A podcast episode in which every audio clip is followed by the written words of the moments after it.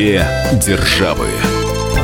На радио Комсомольская правда.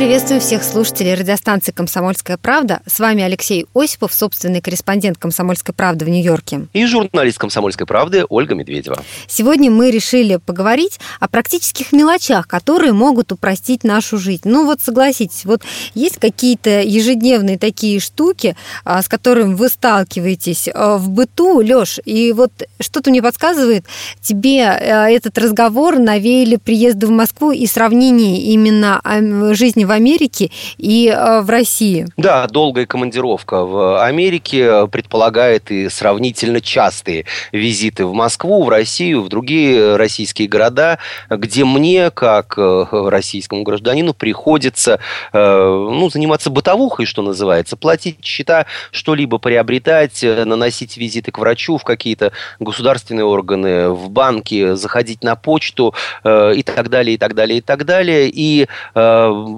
раз за разом я убеждаюсь, что на все это в России я трачу гораздо больше времени. И почему бы не поделиться американским опытом и американскими наблюдениями? Вдруг кто-то из крупных, скажем так, российских корпораций, компаний, банков э, э, возьмет этот опыт на вооружение и упростит жизнь нам в России, дабы мы не тратили массу времени, потому что э, я, в общем, достаточно глубоко занимался некоторыми моментами, которые мы сегодня озвучим. Мне говорили, что да, мы об этом знаем, но вот э, законодательство не разрешает нам. Э, честно говоря, не очень понятно, почему крупные корпорации, которые в состоянии лоббировать за несколько дней те или иные выгодные для них законы, не делают это для нас, для потребителей, для обычных граждан с целью того, чтобы э, нашу жизнь вообще, ну, хотя, наверное, у глав крупных корпораций, фирмы, банков, родственники вряд вряд ли э, живут в России, поэтому им э, заботиться-то и неком. Грустная ситуация, но давайте, друзья, все-таки с этим попытаемся каким-то образом да, бороться. Да, ну вот на что, например, в России улучшать. жалуются? Да, вот на что в России, ну, например, жалуются? На, жалуются на очереди. А, вообще вот такая ну, давай... существует проблема очередей? Или это зависит от а, какой-то структуры определенной в Америке? Э, это зависит от структуры. Очереди могут быть, и самое главное, что очереди могут быть в зависимости зависимости от местоположения, ну, например, конкретного почтового отделения, потому что вот на одно на ближайшие там 10 километров или американских миль, или э, в отделении какого-то конкретного банка. Э, нередко я вижу очереди э, на американской почте в преддверии каких-то праздников, когда люди массово отправляют посылки, подарки, родственникам и знакомым, обращал внимание краем глаза, хотя никогда не стоял по причине того, что в этом у меня нет никакой необходимости, нет никаких прав. Э, в ряде почтовых отделений США есть э, э, такая услуга, как оформление подачи заявления, он потом придет по почте, заграничного паспорта. И вот в преддверии пиковых сезонов, перед Рождеством, перед летними каникулами, там стоят огромные очереди, потому что нужно и заполнить заявление, заявление нужно, чтобы его проверили, нужно сфотографироваться угу. и так далее, и так далее. И вот я знаю, что люди там стоят порой по несколько часов. А вот уж если взять ту же почту, э, то если мне необходимо отправить посылку, бандероль или что-нибудь еще в этом роде, то я могу поступить, дабы сэкономить свое и чужое время двумя э, образами или э, выбрать один из путей. Во-первых, я могу зайти на официальный сайт почтовой службы или, как есть в Америке, альтернативные курьерские, по сути дела, те же почтовые службы, которые за деньги доставят и ваше письмо, и вашу посылку, и принесут вам ее на дом.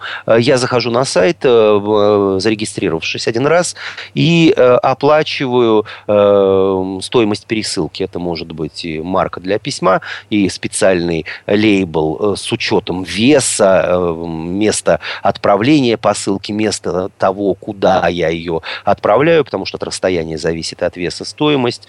Э, распечатываю на принтере специальный лейбл на обычном листе бумаги, приклеиваю его к коробке и, э, если это отправление небольшое, э, бросаю в обычный почтовый ящик, либо отношу его в ближайшее почтовое отделение, где есть специальные сборники, ящики, в которые можно забросить большую коробку вечером или там регулярно сотрудники почты. Этот пункт самообслуживания из него достают все отправления, они уже идут э, своим образом. Две державы. На радио «Комсомольская правда» почтовом отделении, которое мне приходилось посещать, mm-hmm. есть пункты самообслуживания. Сказать по правде, я их люблю больше всего, э, потому что, ну, не знаю, почему я просто как ребенок э, э, наслаждаюсь тем, что подхожу к этим киоскам, кладу, ну, если речь идет, например, о какой-то бандероле, кладу бандероль на весы, и на экране, на тачскрине я начинаю отвечать на вопросы.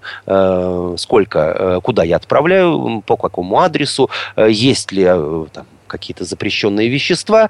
Э, система спрашивает меня, все ли в порядке, она автоматически взвешивает и рассчитывает стоимость платежа. Я провожу кредитной карточкой, из специального окошка мне выходит квитанция и наклейка на эту посылку, которая включает в себя уже всю информацию. Подделать это невозможно. Сейчас есть и штрих, и QR-коды. Угу. Все это наклеивается, это все самоклеящееся на посылку, которую я опять бросаю в специальный приемник э, самообслуживания, она идет своим путем. Ну, действительно а, удобно, да.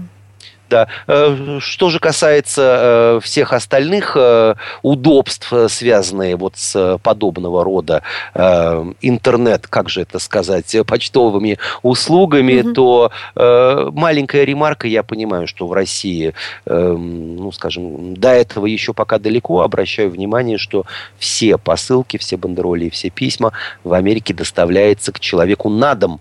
Если человека дома нет, ему оставляется специальная записка, и это это, этим не занимаются почтальоны. Крупные посылки привозят машины и курьеры, которые ездят на машинах. Если человека нет дома, ему оставляется специальная записка. Он звонит по указанному номеру телефона и договаривается о месте и времени доставки. То есть ты не ходишь на почту забирать посылку? Я не хожу на почту забирать посылку. Э, и в большинстве многоэтажных домов есть консьержи. Э, они принимают посылки. И вот я живу в таком доме. Э, в любое время я могу спуститься или зайти домой и забрать посылку, которую доставили или несколько часов назад, или вообще несколько дней назад, если я был в командировке. Есть многоквартирные дома, в которых консьержей нет, но у почтальона и у курьеров есть ключ ключ, мастер-ключ, которым они открывают дверь и оставляют посылки в подъезде. Иногда это бывает просто угол в подъезде специально выделенный. Иногда это бывает специальный защищенный большой ящик. У каждого из жильца есть ключ, он открывает этот ящик и смотрит, есть ли что-нибудь для него. Система доверия вот такого людей, соседей. То есть никто не стащит твою посылку? Э, не вскроет ее. Оля сказать, что нет, буквально несколько дней назад э, э, по всему американскому телевидению был прокручен сюжет с камер видеонаблюдения. Жилец одного из частных домов обратил внимание, что посылки к нему не доходят. Он установил камеру и увидел, что соседка, а в данном случае, если речь идет о частном доме, почтальон иногда кидает, иногда открывает калитку и кладет посылку ко входной двери. Ее легко можно стащить, но как-то это происходит э, крайне редко. И вот это вот было явление или преступление века в Америке, а я бы назвал позор века. Эту даму, конечно же, засняли, быстро идентифицировали. Воровала она там какие-то совершенно непонятные детские вещи, рабочие инструменты. Э, э, ясно, что ей грозит уголовное преследование. Но вот этого в Америке не происходит. Я специально интересовался у людей, которые живут, ну, скажем так, так, в районах или городах, вот, например, Детройте не очень благополучных, а что у них происходит? Э, у них работает система, мы привезли сегодня, и если тебя дома нет, мы оставляем записку, и тебе тогда придется либо самому прийти в отделение, либо передоговориться. Таких бесплатных попыток доставки почта предпринимает три, потом за каждую попытку приходится платить. Я считаю, что это разумно, удобно и, самое главное, экономит дикое количество времени. Мы сейчас прервемся на несколько минут. Впереди у нас выпуск рекламы, а потом продолжим говорить о том, какие практические мелочи могут упростить нашу жизнь. С вами Алексей Осипов, Ольга Медведева. Никуда не переключайтесь. Две державы.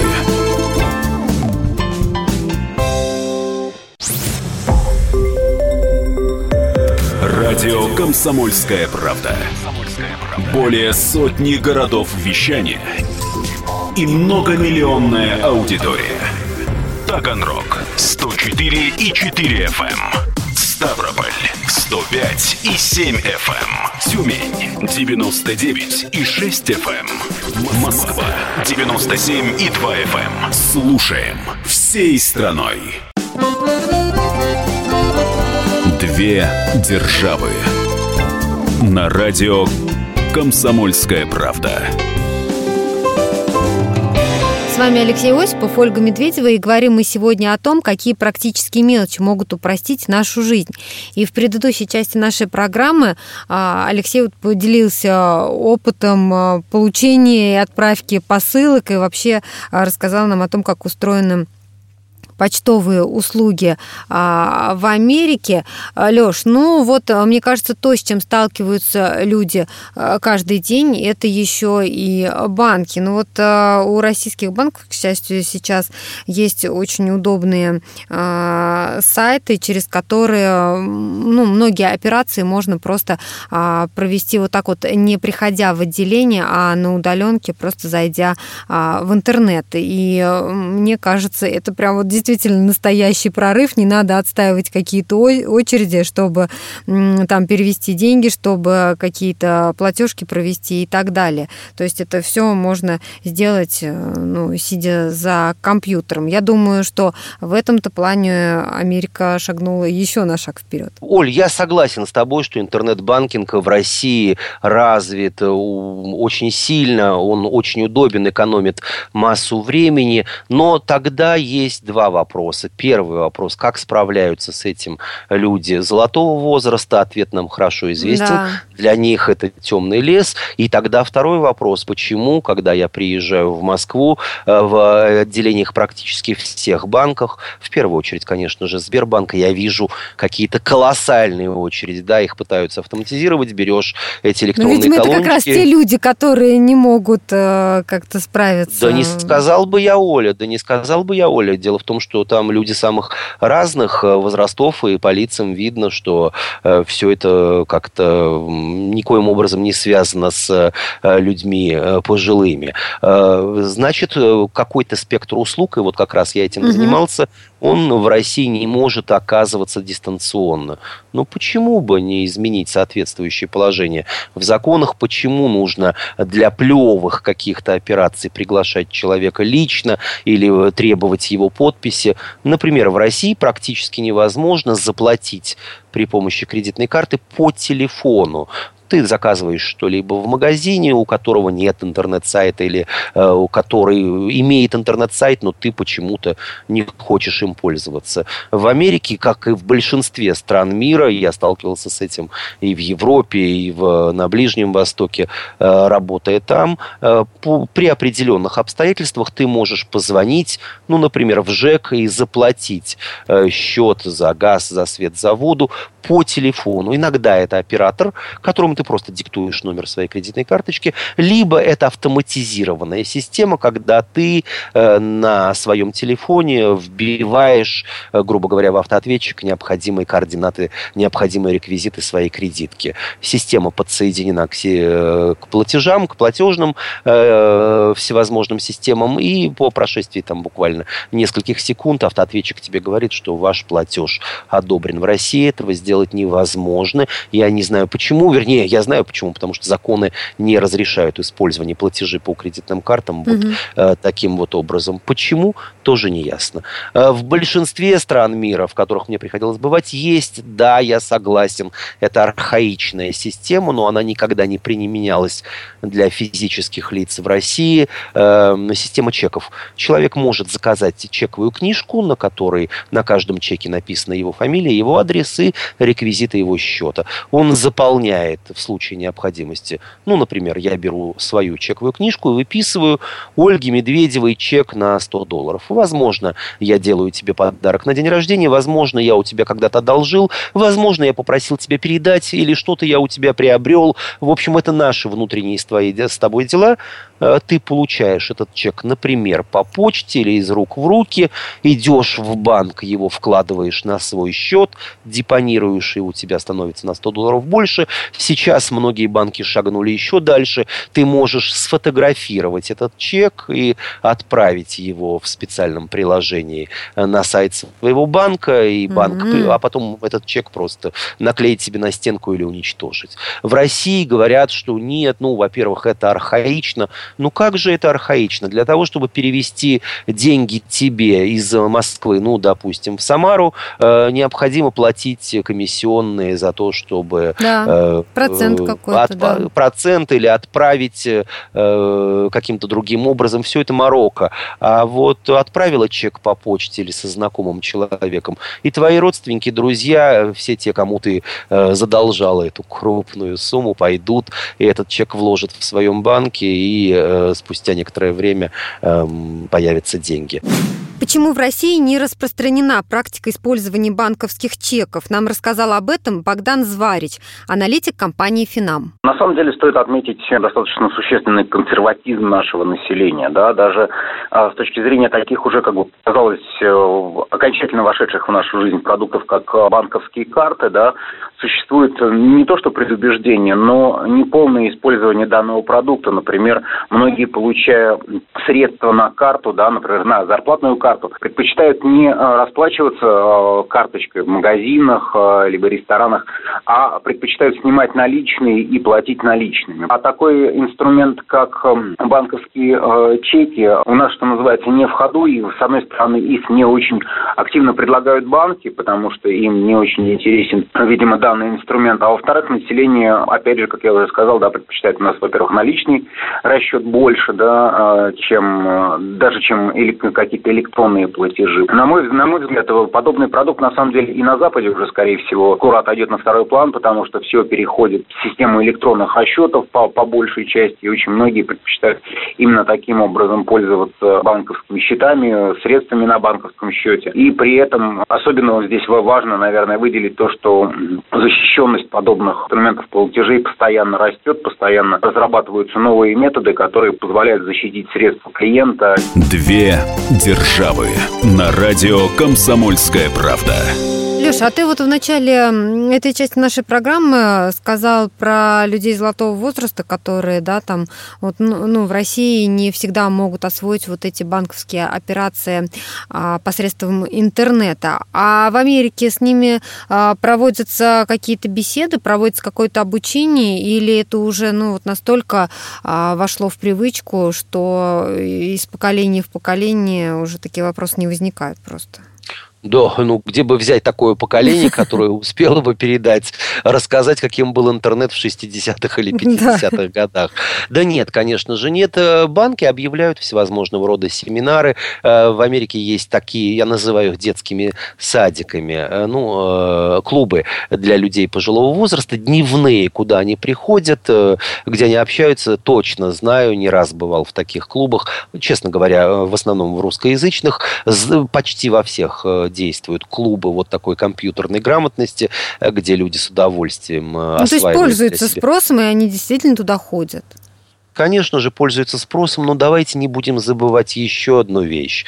Поход в банк, поход на почту, поход в какую-то государственную службу, которая уже давно предоставляет интернет-услуги, для людей пожилых нередко – я вовсе не говорю всегда, но нередко. Это возможность выйти в мир, возможность пообщаться, возможность с кем-то поговорить, провести время в более активной форме, нежели дома на диване перед телевизором. Поэтому учитывать их интересы, в конце концов, есть люди, которые не доверяют и никогда не будут доверять ни современным средствам связи, ни кредитным, ни дебетовым картам, ни интернет-банкингу, вообще ничего. Они будут брать наличные деньги, идти э, в банк и платить квитанцию за свет, несмотря на то, что это очереди, но они, сжимая затем в руках заветную квитанцию с, э, со штампом или штрих-кодом об оплате, будут идти домой умиротворенные, спокойные, что все они проконтролировали сами, а не какой-то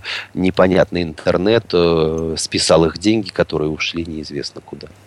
Мы сейчас прервемся на несколько минут. Впереди у нас выпуск рекламы и новостей. Напомню, что говорим мы сегодня о том, какие практические мелочи могут упростить нашу жизнь. С вами Алексей Осипов, Ольга Медведева. Вернемся через несколько минут. Две державы.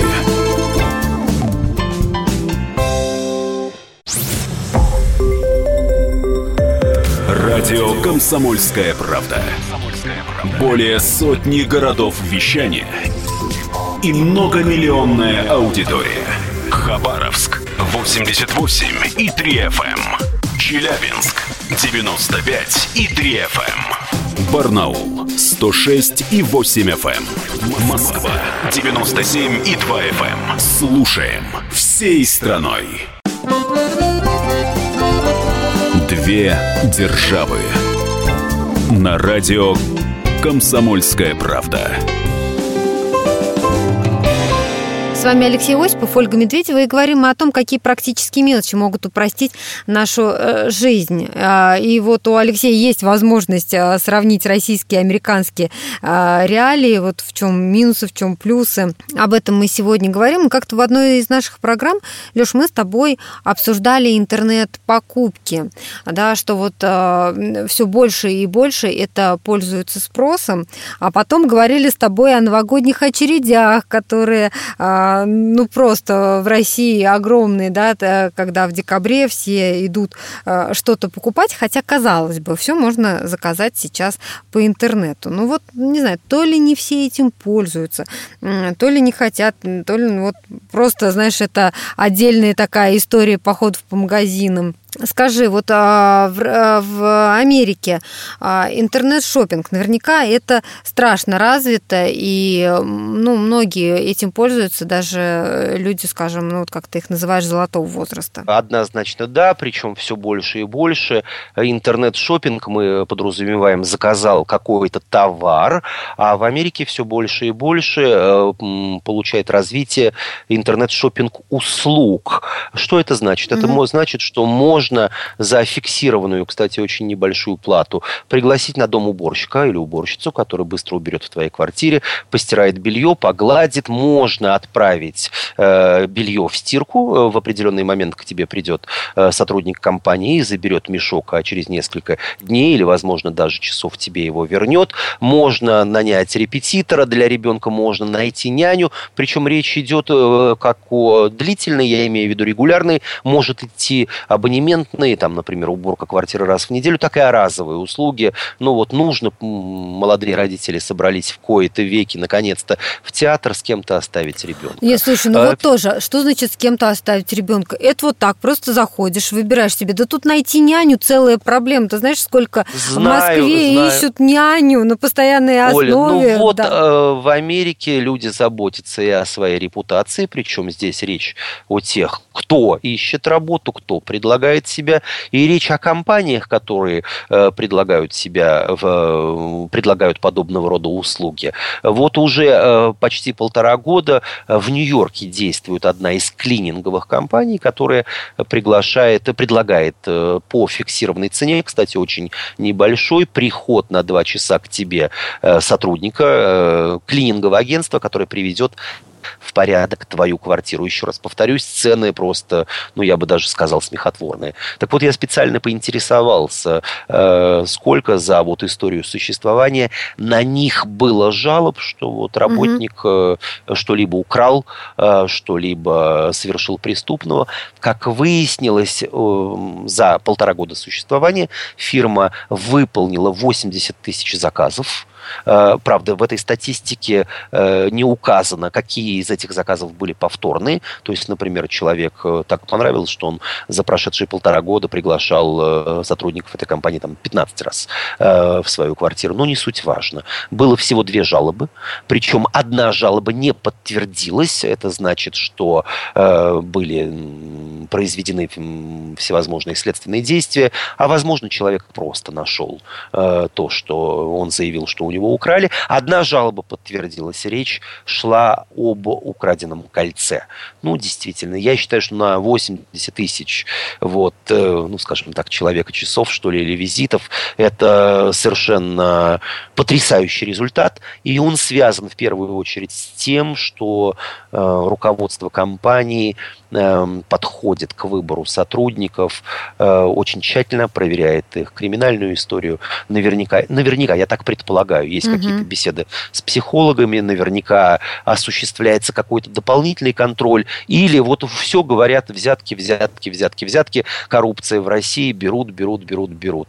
Но ведь в той же американской полиции есть отдел внутренней безопасности, и я почти уверен, что в этой клининговой компании существует такой же. Что это значит? А это значит, что сотрудникам делают проверки, проверки на вшивость. Человек приходит э, убираться, а где-то подбрасывают под кресло несколько купюр или золотое кольцо, и при помощи видеокамер или обыск при выходе человека из квартиры э, пытаются проверить, насколько этот человек честен, украдет ли он эти деньги или эту, эту ценную вещь. Я знаю, кстати, что подобная система уже давно и успешно применяется, знаешь, Оля, где? Yeah. В клининговых компаниях, которые осуществляют уборки самолетов. Ведь самолет mm. прилетел и не отправился в ангар. Нет, как только вышел последний пассажир, Туда немедленно ворвалась бригада уборщиков, которая начала все чистить, драить, проверять э, карманы впереди стоящих кресел. И вот для того, чтобы сотрудников и проверить, и для того, чтобы они были в форме, и в конце концов, просто обеспечить э, сохранность имущества, которое могло бы быть э, забыто пассажирами или членами экипажа, время от времени вот устраиваются вот такие проверки, подбрасываются денежки, наличные деньги, подбрасываются ценные вещи, вещи. И если в течение, а есть стандарты определенного времени, сотрудник не сообщает э, своему начальнику, что вот нашел деньги, свернутые в трубочку, 40 долларов кто-то забыл, угу. э, у человека, человека просто обвиняют в воровстве.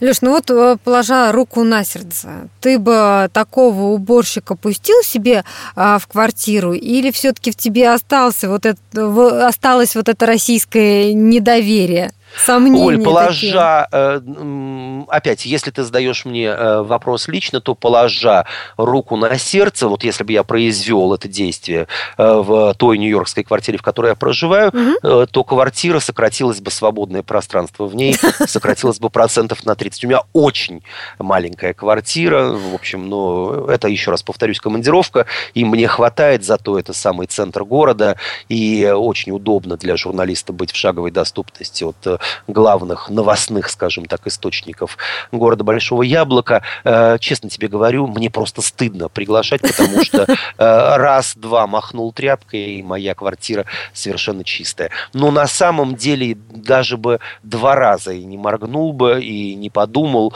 э, я бы пригласил, потому что это действительно удобно, это экономит время. И если говорить о расценках, 25 долларов за двухчасовой визит, в Нью-Йорке это две пачки сигарет. Так что, в общем, оперируя вот такими бы выкладками, я бы непременно пригласил и избавил себя вот от э, траты времени на мойку полов, сантехники, э, посуды, вытирание пыли и так далее, и так далее, а просто э, отдохнул бы это время в каком-нибудь другом месте. Две державы на радио «Комсомольская правда».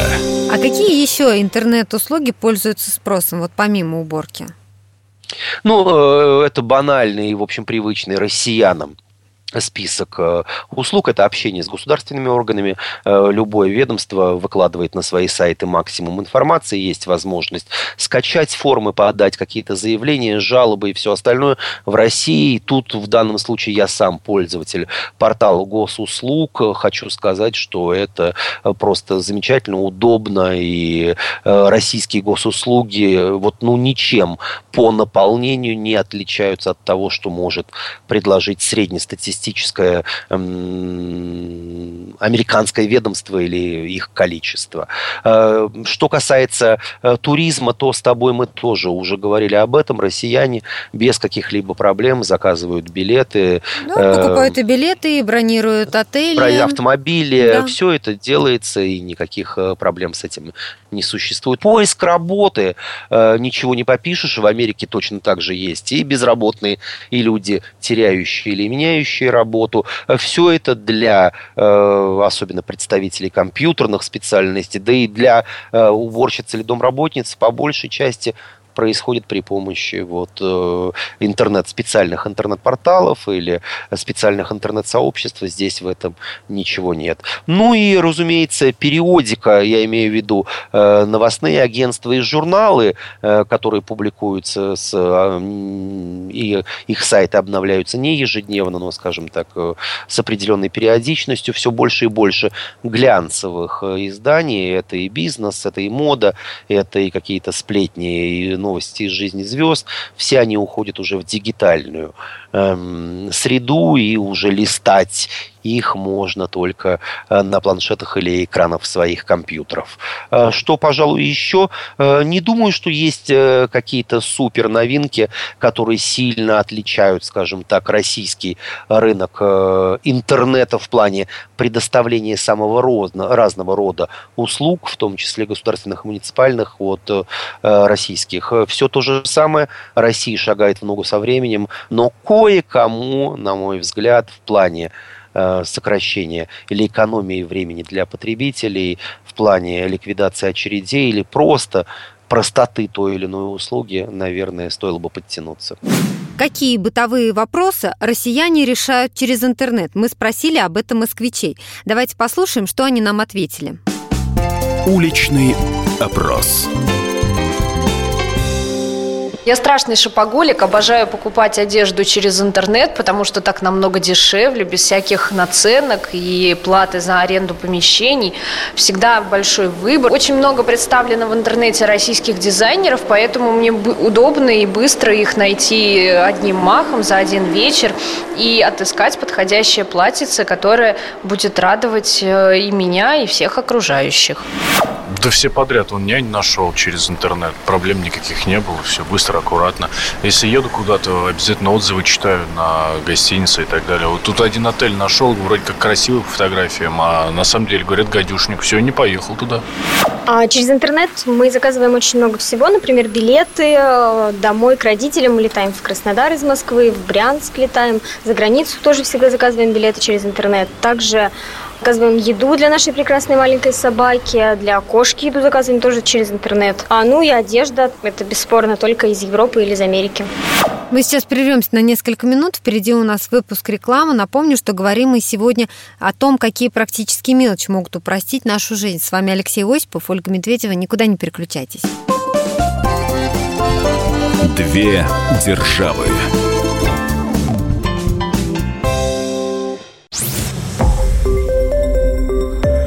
Радио «Комсомольская правда». Более сотни городов вещания и многомиллионная аудитория. Челябинск 95 и 3 FM. Эм. Керчь 103 и 6 FM. Эм. Красноярск 107 и 1 FM. Эм. Москва 97 и 2 FM. Слушаем всей страной. Две державы. На радио «Комсомольская правда». С вами Алексей Осипов, Ольга Медведева, и говорим мы сегодня о том, какие практические мелочи могут упростить нашу жизнь. Ну и перечислили достаточно много разных моментов и относительно а, почтовых услуг, а, относительно а, банковских услуг. И, в общем-то, много времени посвятили тому, что можно а, какими-то услугами воспользоваться удаленно через интернет. Это, конечно, упрощает дело. Лёш, ну вот в последнее время участились разговоры о том, что не так уж и безопасно пользоваться подобными услугами, потому что а, регистрируясь на каких-то сайтах, да, ты так или иначе там вводишь свои данные в большем или меньшем объеме, неважно, но это твои персональные данные, и которыми, в общем-то, может кто-то воспользоваться. Или ты считаешь, что это полностью безопасно? Оля, полностью безопасно, если я об этом скажу в эфире нашей радиостанции, равно как и любой другой, то меня поднимут на смех. Но, с другой стороны, поездки на автомобилях также небезопасно. Существует риск э, э, ДТП, аварии э, с трагическим порой исходом, но это все равно никого не останавливает на пути к, прогрессу и к упрощению и скорости передвижения. Примерно та же самая ситуация и с интернетом, с кредитными карточками, вводя ее в терминал, оплачивая в магазине, передавая продавцу, диктуя ее номер по телефону, отправляя ее фотографию или вводя вбивая в, интернет, э, на интернет-сайте, мы подвергаем себя определенному риску. Первый риск – это мошенничество с кредитными картами или с нашими средствами. Э, честно тебе скажу, в моей жизни это случалось не раз и не два, но если говорить про Америку, это э, заканчивалось всегда благополучно. Мне просто возвращали деньги. Э, единственное, что я хотел бы отметить, опомнился я не через год или не через два, а вот в список моих рутинных обязанностей я уже давно включил э, регулярную, практически ежедневную проверку состояния своего счета. Я делаю это на компьютере, в интернете и смотрю, какие операции последние были по моей кредитной карте. И если что-то меня вдруг э, э, не устраивает, если я вдруг начинаю бить тревогу, то я бью ее практически мгновенно, и банк по горячим следам аннулирует эту операцию и деньги с меня не снимает, а если они уже были сняты, то возвращает. В России, кстати, у меня опыт до принятия закона соответствующего, э, когда потребитель э, не обязан доказывать э, такие вот сомнительные операции, что он в этом виноват, и производить розыск самостоятельно. Мне, честно говоря, не удалось вернуть деньги, украденные с карточки одного из банков. Я получил... Серьезно? Здесь банка... счет да. какой-то, да, российский? Да, российский счет, зарплатная карточка, и банк отказал мне, сказав, что я в свое время не подписался на какую-то секьюр специальную услугу, и, в общем, а мошенники списали с моей кредитной карты 10 тысяч рублей, которые ко мне никогда не вернулись. И вот что мне непонятно, э, почему ситуация в России, вот когда происходит, э, в России честно говоря, мне непонятны э, вот эти вот системы э, платежные, когда можно перечислить деньги на номер телефона. Что за глупость? С каких пор номер телефона или сим-карта э, ни в одной стране мира, их можно пополнить, но перевести деньги на них, мне это кажется э, специально организованной ловушкой для подобного рода ситуации.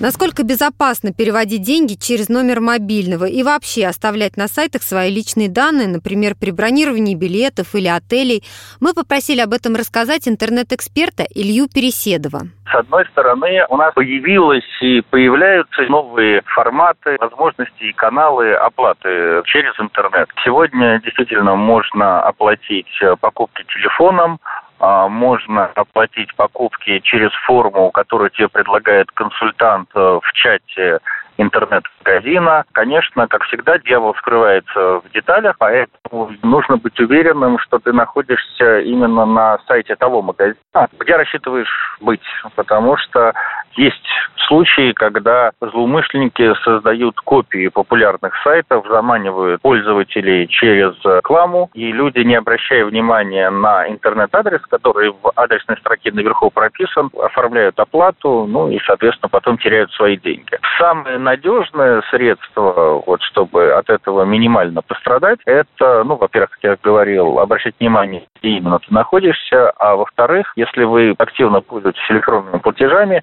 имеет смысл ввести отдельную карту только для таких оплат и переводить на нее через тот же самый мобильный банк ровно ту сумму, которую вы рассчитываете платить. Тогда, если даже у злоумышленников окажутся данные вашей карты, они не смогут с нее сделать Две державы.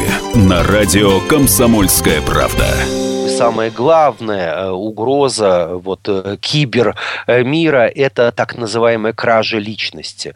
В Америке ушлые страховые компании, причем ушлые, я говорю, во вполне доброжелательном тоне, э, предлагают сейчас даже такую услугу – покупка страховки, покупка защиты от возможной кражи личности. Что это значит? Это значит, что преступники похищают твои, личные данные, имя, фамилия, дата рождения, номер социального страхования заказывают э, документы или берут кредиты на твое имя, и потом ты бегаешь и доказываешь, что все это произошло без твоего это ужасно участия. Вообще, это... это ужасно, это стоит сон, огромных ага. денег, люди нередко доходят до банкротства. Поймать э, вот этот момент, когда же украли, и когда вполне возможно, что кредит э, взяли уже несколько лет назад с определенного рода отсрочкой начала выплаты, и вот банк через три года начинает искать для тебя для того, чтобы снять с тебя первый э, платеж, э, первую сумму, которую ты должен вернуть за кредит, и никак не может тебя найти. Потом находит,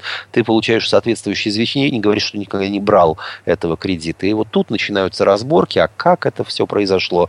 Э, киберпутем, то есть ты этот кредит получил в удаленном порядке, сидя дома около интернета или пришел в отделение банка. Доказать все это порой бывает сложно или невозможно. На это уходят огромные деньги, время, Э, проценты по кредиту растут, люди, повторюсь, нередко э, становятся банкротами, но э, такая угроза есть, и ничего с ней не поделаешь. Наверняка я уверен, что банки в самое ближайшее время придут к каким-то дополнительным, разработают какие-то дополнительные способы идентификации клиента, будь то голосовые или радужная оболочка глаза, отпечатки пальца или целый комплекс подобного рода вот Э, критериев. Mm-hmm. Говорят э, о каких-то блокчейнах. Честно говоря, я пока глубоко не разбирался в этом вопросе, но полагаю, что с развитием интернета будут развиваться как и способы Э, защиты обычных граждан от э, преступников и мошенников, так, разумеется, и сами мошенники э, будут находить новые способы обхода закона и обмана честных и порядочных Мы все-таки верим больше в первый пункт, потому что все чаще мы пользуемся такими услугами, все больше мы а, делаем что-то на удаленке, дистанционно, поэтому мы все-таки верим, что способы защиты будут находиться более какие-то наверное, современные, чтобы э, защитить э, простых потребителей э, вот в этом плане. Но я напомню, что говорили мы сегодня о том, какие практические мелочи могут упростить нашу жизнь. Другие наши программы вы можете найти на нашем сайте fm.kp.ru. С вами были Алексей Осипов, Ольга Медведева. Услышимся через неделю. Две державы.